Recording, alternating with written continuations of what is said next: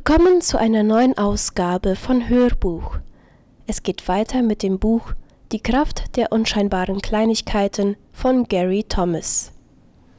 Kapitel 12 Geistliche Urteilsfähigkeit ins Herz der Dinge sehen.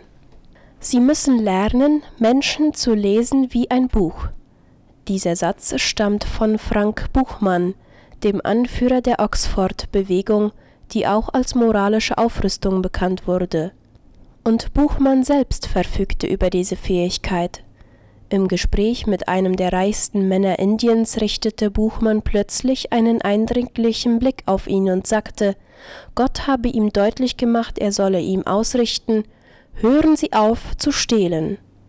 Sein Gesprächspartner verließ wutschnaubend den Raum und kam am nächsten Tag zurück, um zu bekennen, dass er seit Jahren Steuern hinterzog. Ein britischer Offizier klagte Buchmann sein Leid im Hinblick auf seinen Sohn. Er bete für ihn, schleppe ihn in die Kirche, lasse ihn Bibelworte lernen, und der Junge sei dennoch voller Hass. Buchmann sah ihn an und fragte, haben Sie Ihrem Sohn schon einmal erzählt, wie Sie selbst in seinem Alter waren und wie Sie heute sind? Der Vater protestierte, das wäre dem Jungen peinlich, wir Engländer tun so etwas nicht. Worauf Buchmann antwortete, dass es wohl dem Vater peinlicher sei als seinem Sohn und dass sein Stolz ihm wichtiger sei, als seinem Sohn das zu geben, was ihm am meisten helfen würde. Es kann fast unheimlich sein, wenn man Zeuge einer solchen Fähigkeit eines Menschen ist, zu erkennen, was im Inneren anderer Menschen vor sich geht aber sowohl die Bibel als auch die Geschichte der Kirche liefern uns eine Fülle von Beispielen dafür, dass ein geheiligtes Leben jede Phase unseres Sein belebt und aufweckt und auch diese Wachheit für andere hervorbringt, die in der christlichen Tradition geistliche Urteilsfähigkeit oder auch die Unterscheidung der Geister genannt wird. Die Gegenwart Jesu schärft unseren Blick für die Wahrheit in allen Begegnungen mit Menschen und in den unterschiedlichsten Situationen. Sie verleiht eine besondere Art von Durchblick. Jonathan Edwards, der große amerikanische Prediger des 18. Jahrhunderts, schreibt, das Gotteskind ist von der Gnade beeinflusst, denn es nimmt mehr von den göttlichen Dingen wahr als zuvor. Das ist ein Echo der Psalmen. Du machst mich mit deinem Gebot weiser als meine Feinde sind, denn es ist ewiglich mein Schatz. Ich habe mehr Einsicht als alle meine Lehrer, denn über deine Mahnungen sinne ich nach. Ich bin klüger als die Alten, denn ich halte mich an deine Befehle. Psalm 119, Vers 98 bis 100. Geistliche Einsicht erwächst daraus, dass wir in allen Dingen die Perspektive Gottes einnehmen. Gott versteht die Beweggründe unseres Handelns, unsere Ängste und Sehnsüchte aber er weiß auch, wie die Welt funktionieren sollte, dass Beziehungen Vorrang haben sollten vor Besitz, dass Verbindlichkeit und Einsatz füreinander Vorrang haben sollten vor dem eigenen Vergnügen, das Ewige Vorrang vor dem Zeitlichen. Wenn wir Gott wirklich kennen, wenn wir auf ihn hören und das Wesen Jesu sich in uns ausbildet, schenkt er uns diese Art von Einsicht und Erkenntnis. Johannes Klimakos beschreibt die Unterscheidungsgabe als eine sichere Einsicht in den Willen Gottes zu jeder Zeit, an jedem Ort, in jeder Angelegenheit, die man nur bei Menschen findet, die rein sind, im Herzen, an ihrem Leib und in ihrer Rede. Diese Einsicht strebt danach, den Verstand in der Weisheit Gottes zu schulen. Was daraus erwächst, sind keine neuen Dogmen oder esoterischen Auslegungen, die Weisheit Gottes ist unveränderlich, sondern dieses Streben nach Erkenntnis schafft ein unübertroffenes Verstehen und eine geschärfte Wahrnehmung für die Wirklichkeit, die manchmal vielschichtig ist. Jesus besaß diese Art von geschärfter Wahrnehmung. Die Bibel sagt, dass die Menschen erstaunt und erschrocken waren über seine Lehre, denn er lehrte mit besonderer Vollmacht. Seine Worte trafen die Menschen ins Herz und machten etwas sichtbar, was sie nie zuvor gesehen oder gehört hatten. Wie können wir in dieser Eigenschaft Jesu seiner tiefen Gottes, Menschen und Welterkenntnis wachsen?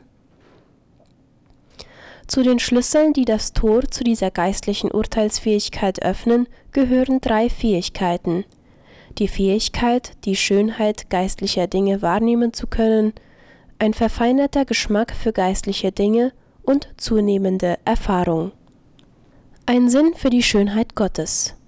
Gott ist nicht nur schön, er ist die Schönheit selbst. Schönheit kann uns über uns selbst hinausheben. Die Schönheit der Natur kann uns in selbstvergessenes Staunen und unwillkürlichen Lobpreis versetzen. Männer begehen die größten Dummheiten, um die Aufmerksamkeit einer schönen Frau zu gewinnen. Ganz ähnlich werden wir radikalste Entscheidungen treffen, um den Willen eines Gottes zu entsprechen, der schön ist, vorausgesetzt wir haben Augen, die diese Schönheit zu würdigen wissen. Jonathan Edwards sagt, Geistliches Verständnis beginnt mit einem Sinn für die geistliche Schönheit. Denn wer die Schönheit der Heiligkeit nicht sieht, kann die Anmut des Geistes Gottes nicht würdigen, und ohne das gibt es nur Unkenntnis der gesamten geistlichen Welt. Wer kein Licht wahrnehmen kann, ist blind. Licht ist eine Grundkomponente des Sehens. Wenn jemand das Licht nicht sehen kann, dann kann er überhaupt nichts sehen. In ähnlicher Weise ist die Schönheit Gottes die Grundkomponente jeglicher geistlicher Einsicht und Erkenntnis. Wenn wir diese Grundkomponente übersehen, werden wir uns an die gefallene Welt gewöhnen oder sogar unser Herz daran hängen. Wir werden Dinge für wertvoll halten, die wir nicht für wertvoll halten sollten, und wir werden das Allerkostbarste mit Geringschätzung betrachten. Unsere Prioritäten werden aus dem Gleichgewicht geraten und entsprechend verdunkelt wird unsere Erkenntnis sein. Die Schönheit der geistlichen Welt bildet den Hintergrund für unseren Gehorsam, und an dieser Schönheit können wir unseren geistlichen Geschmack schulen. Es wird uns dann leidenschaftlich wichtig sein, das wertzuschätzen, was Gott schätzt, die Dinge mit seinen Augen zu sehen, jede gesetzliche Pflichterfüllung verblasst gegenüber der Freude an der Schönheit Gottes. Ein verfeinerter Geschmack für das Heilige.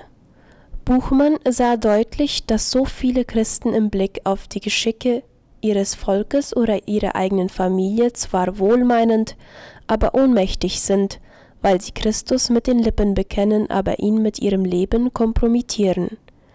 Er sah, dass jede gütige Glaubenserfahrung mit einem tiefgreifenden moralischen Wandel einhergeht. Er sah, dass die, die den Glauben zwar bekannten, aber nicht lebten, vor den Menschen die Macht Gottes als wirksame Kraft in ihrem Leben verneinten. Biblisch gesehen gibt es einen Zusammenhang zwischen Unmoral und Torheit. Wenn wir nicht hingerissen sind von Gott und seiner Herrlichkeit, seiner Majestät, seiner Größe und Schönheit, dann verachten wir den Maßstab, an dem jede menschliche Tat, jeder Gedanke, jede Handlung sich messen lassen muss. Aber wenn wir hingerissen sind von Gott, wird uns alles, was Gott entgegensteht, abstoßen. Heiligkeit wird so ganz wörtlich eine Geschmacksfrage. Edwards schreibt, wenn einem Menschen mit geistlicher Erkenntnis ein unwürdiges oder unheiliges Vorhaben angetragen wird, sieht das geheiligte Auge keine Schönheit darin und empfindet auch keine Freude darüber. Ein geheiligter Geschmack wird sich entsetzt abwenden. Wenn unser geistlicher Geschmack sich mehr und mehr ausbildet, werden wir auf Sünde reagieren wie auf verdorbene Nahrung. Wir spucken sie aus. Deshalb ist es so wichtig, dass wir uns nicht auf unsere äußere Disziplin in religiösen Aktivitäten verlassen, sondern ein wirkliches inneres Leben pflegen. Wie wir automatisch die Nase rümpfen, wenn wir saure Milch riechen, so wird unser Geist schaudern, wenn wir der Sünde begegnen, weil wir einen geistlichen Geschmack erworben haben, der untrüglich ist. Erfahrungen Unser Glaube gründet sich auf Wahrheit, nicht auf Erfahrung aber Weisheit und Einsicht wachsen in uns durch Erfahrung. Indem wir die Wirklichkeit Jesu Christi und die Schönheit eines Lebens nach der Weisheit Gottes erfahren, geschieht in uns eine Verwandlung. Allmählich hören wir auf, einfach nur religiöse Kritiker, Besserwisser und Sündenjäger zu sein. Stattdessen werden wir mehr und mehr erkennen, welche verborgenen Motive die Herzen von Menschen gefangen halten und ihr Leben schwach, gewöhnlich und elend machen. Wollen wir wirklich dieser Welt Christus bringen? Oder wollen wir nur wissen, wie die Spielregeln sind? Jugendliche werden nicht deswegen einen Lebensstil sexueller Promiskuität aufgeben, weil wir überzeugend darlegen können, dass ein solcher Lebensstil den Charakter beschädigt. Ein Ehepaar, das an Scheidung denkt, wird kaum auf eine wortgewaltige Predigt reagieren, die darlegt, wie das Zerbrechen von Ehen die Gesellschaft schädigt. Die Selbstverleugnung, die hier nötig ist, wird nur hervorgerufen werden, wenn das Herz überführt und der Verstand erleuchtet wurde. Nur dann werden auch die Augen dafür geöffnet, wie hässlich das ist, was zuvor als romantische Erfahrung erschien. Wenn wir dem Menschen wirklich und wirkungsvoll dienen wollen, müssen wir in der Lage sein, Erfahrung weiterzugeben. Man kann alles über Jazz lesen, aber wenn man keinen Jazz hört, bleibt das Ganze ein theoretisches Konzept. Man kann alles über das geistliche Leben lesen, aber bevor sie es nicht selbst erleben, wird es ihr Herz nicht wirklich gefangen nehmen. Die Menschen suchen nach glaubhafter geistlicher Erfahrung. Deshalb ist es so bedeutsam, dass Gemeinden das Evangelium gleichsam verkörpern, greifbar, sichtbar, spürbar und erfahrbar machen. Ob jemand über wirkliche geistliche Erfahrung verfügt, wird in der Regel deutlich, sobald er predigt. Wenn Heiligkeit eine Idee ist und keine Leidenschaft, wenn Gott eine anonyme Macht ist und nicht der Liebhaber der Seele, dann werden die Worte leblos und schwach sein. Wir haben, wie es scheint, eine Antenne dafür, ob jemand selbst mit der Wahrheit, die er predigt, lebt und ringt oder nicht und das macht den entscheidenden Unterschied. Geistliches Muskelaufbautraining Wenn wir Weisheit erwerben, wird unser Geist eine Waffe im Kampf des Glaubens, ein geistlicher Muskel. Es war Jesus, der dem inneren Menschen eine entscheidende Rolle im Glaubensleben zuwies. Die Pharisäer hätten sich zu gern auf äußere Pflichterfüllung zurückgezogen, aber Jesus stellte lustvolle Fantasien auf eine Ebene mit lustgesteuerten Taten, mörderische Gedanken galten ihm gleich schwer wie die mörderische Tat. Gott hat uns mit moralischem Verständnis ausgestattet. Wir sind nicht die Sklaven unserer Instinkte. Wir können auf unterschiedliche Weise reagieren und uns klar für eine Option unter mehreren Möglichkeiten entscheiden. Wir können sagen, nein, diese Verhaltensweise lehne ich ab, sie steht nicht im Einklang mit der Schönheit und Heiligkeit des Lebens, das Gott mir anbietet. Ich kann meinen Geist trainieren, wie ich einen Muskel trainiere. Dann erinnere ich mich beispielsweise daran, warum ich auf die Umstände meines Alltags auf eine bestimmte Weise reagieren will. Ich denke daran, woraus dauerhafte Erfüllung erwächst, wie man ein Leben gestaltet, das einen Sinn hat und daran, dass ich Gott nicht betrüben will, der mir mit so großem Erbarmen begegnet ist. Der Haltung Jesu nachzueifern ist eine Entscheidung, die durchaus nicht wenige Kämpfe nach sich ziehen mag. Manchmal, so habe ich entdeckt, lässt sich diese Haltung Jesu nur mit einer wilden Entschlossenheit bewahren. Ich will und werde meine Gedanken und mein Herz jetzt auf Gott und seine Dimension richten.